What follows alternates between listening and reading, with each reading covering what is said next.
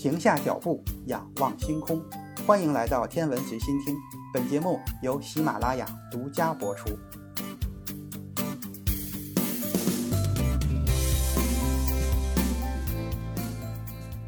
欢迎收听原创严选。上一期节目咱们说了光子箱实验，那么在光子箱实验之后的二十世纪三十年代初期，实验核物理学迅猛发展起来。一九三二年的二月，剑桥大学物理学家詹姆斯·查德威克发现了电中性粒子，这就是中子存在的证据。尽管人们当时并没有立即把中子看作是一种基本粒子，但是这一个粒子很快就解决了很多以前没有解开的谜团。一九三二年的晚些时候，剑桥大学物理学家约翰·考克饶夫和欧内斯特·瓦尔顿运用线性粒子加速器。首次实现了人工诱导的核反应。就在这个时候，很多其他类型的粒子加速器也相继开发出来。在加利福尼亚，美国物理学家欧内斯特·劳伦斯开始建造一系列尺寸越来越大的回旋加速器。这些加速器能够使粒子沿着电磁铁形成的环形路径加速。这种加速器具有更高的效率，可以将粒子加速到更高的能量水平。一九三二年。劳伦斯建造了一个磁铁的磁极面直径达到十一英寸、大约二十八厘米的回旋加速器，能够把质子加速到能量超过一百万电子伏特。与此同时，狄拉克也改变了他所谓空缺产生出质子的想法，最终在一九三一年承认这个空缺与电子有着相同的质量。就这样，他提出了正电子的说法。正电子是一种实验物理学未知的新型粒子。与电子具有相同的质量和相反的电荷。一九三二年至一九三三年，美国物理学家卡尔·安德森在做宇宙射线实验的时候，发现了这种粒子存在的证据，将它正式的命名为正电子。一九三三年，狄拉克和薛定谔共同获得了诺贝尔物理学奖。委员会还宣布将一九三二年的诺贝尔物理学奖颁给了海森堡。一九三三年十二月。这三位物理学家齐聚斯德哥尔摩，在获奖致辞中，狄拉克谈到他推测可能存在负质子以及完全由反粒子构成的恒星。一九三二年，爱因斯坦接受了新建的普林斯顿高等研究所的聘任邀请。他原来打算每年在普林斯顿待上五个月，其余的时间则待在柏林。但是因为德国对犹太人的迫害，一九三二年的十二月。爱因斯坦离开德国之后，就再也没有回去。一九三三年的十月，他在普林斯顿安顿下来之后，开始四处寻找头脑聪明的年轻科学家合作。俄国物理学家鲍里斯·波多尔斯基和美国的物理学家纳森·罗森引起了他的注意。这三个人的合作推进了爱因斯坦向量子理论完备性发起了最新的挑战。爱因斯坦需要找到一种物理的情境，在这种情境下。能够在量子粒子的状态不受任何干扰的条件下获取量子粒子的信息，这样一来，波尔就不能用以前用过的论点来规避爱因斯坦的质疑了。改进后的光子箱实验允许实验者选择对两种互补性可观察量中的其中一个进行精确的测量，这是解决问题的第一步。爱因斯坦波德尔斯基罗森思想实验，这个实验又被叫做 E-R-P 悖论。或者说 E-R-P 阳谬，把问题又向前推进了一步。这个实验是对两个量子中的一个进行测量。两个粒子不久前曾经发生过相互的作用，随后又分开。咱们把两个粒子分别用粒子 A 和粒子 B 表示。粒子 A 的位置和动量是互补性的可观测量。根据海森堡的不确定性原理，在位置和动量两者中测量一个，必然会向另一个中引入不确定性。这样，粒子 B 的位置和动量也和粒子 A 一样。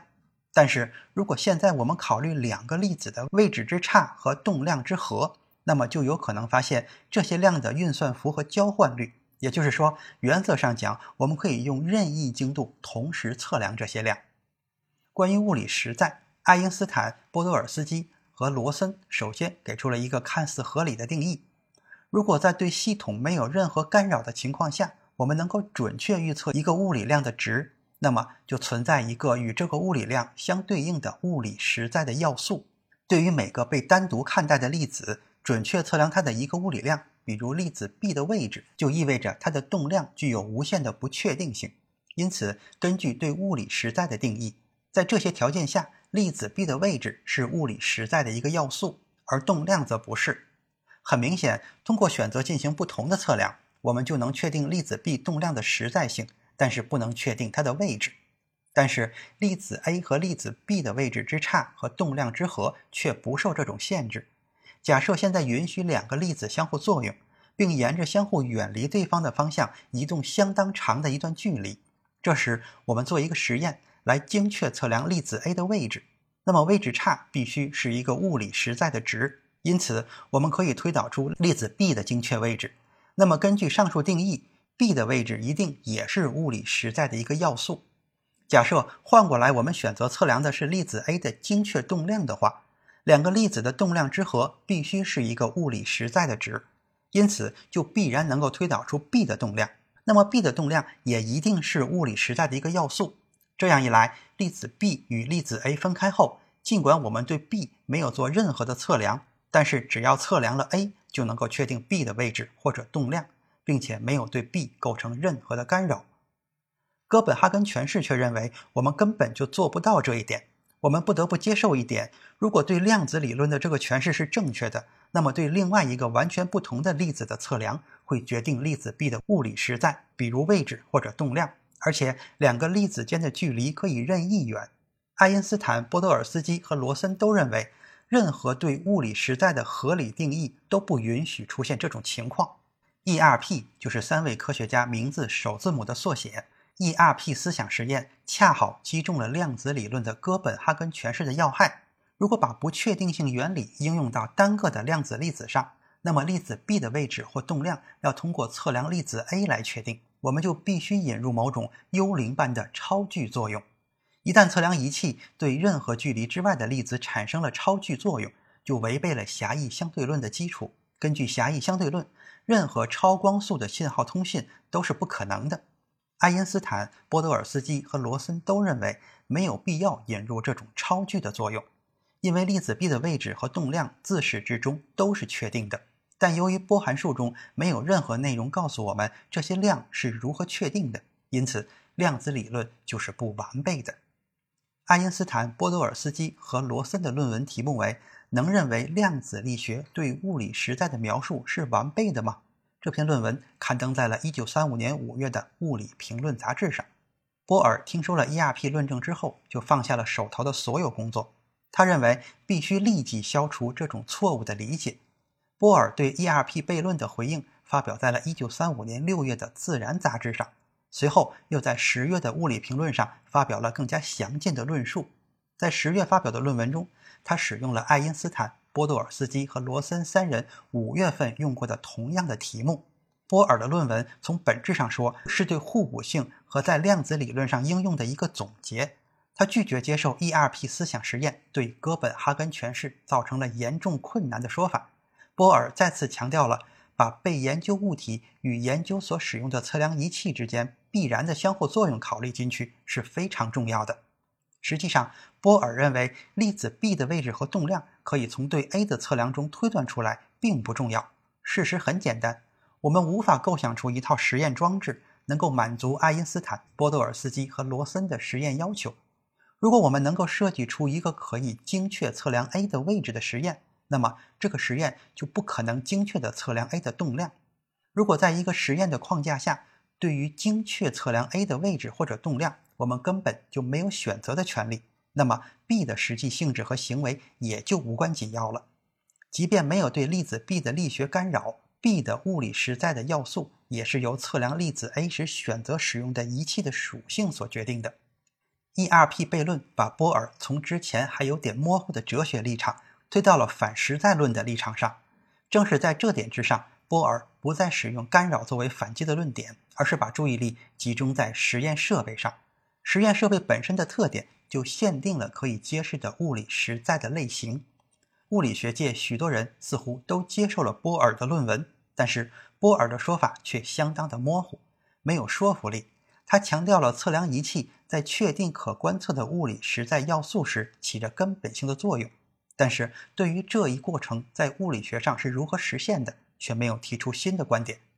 不管怎样，波尔没有能够成功的应对爱因斯坦、波多尔斯基和罗森提出的真正质疑。这三位物理学家在思想实验中创建的是描述两个粒子的波函数。这个波函数允许相距相当遥远的量子粒子之间建立相互关系，进行测量就会引发这个波函数的坍缩。这个概念现在已经成为匈牙利数学家约翰·冯诺依曼的投影假说，是量子测量理论中不容颠覆的定律。那么，这样一种测量是否必然意味着存在超距作用呢？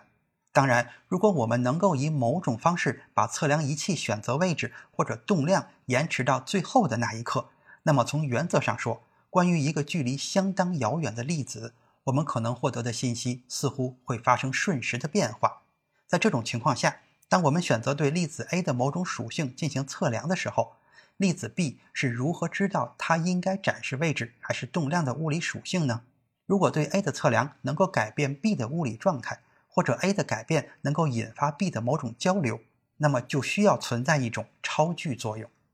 现在，双粒子波函数仅反映了我们对量子系统认知的状态，那么它的坍缩似乎就未必会影响系统的物理属性。然而，波函数的坍缩要求那些物理属性变得可以在量子系统中被清楚地定义和阐述，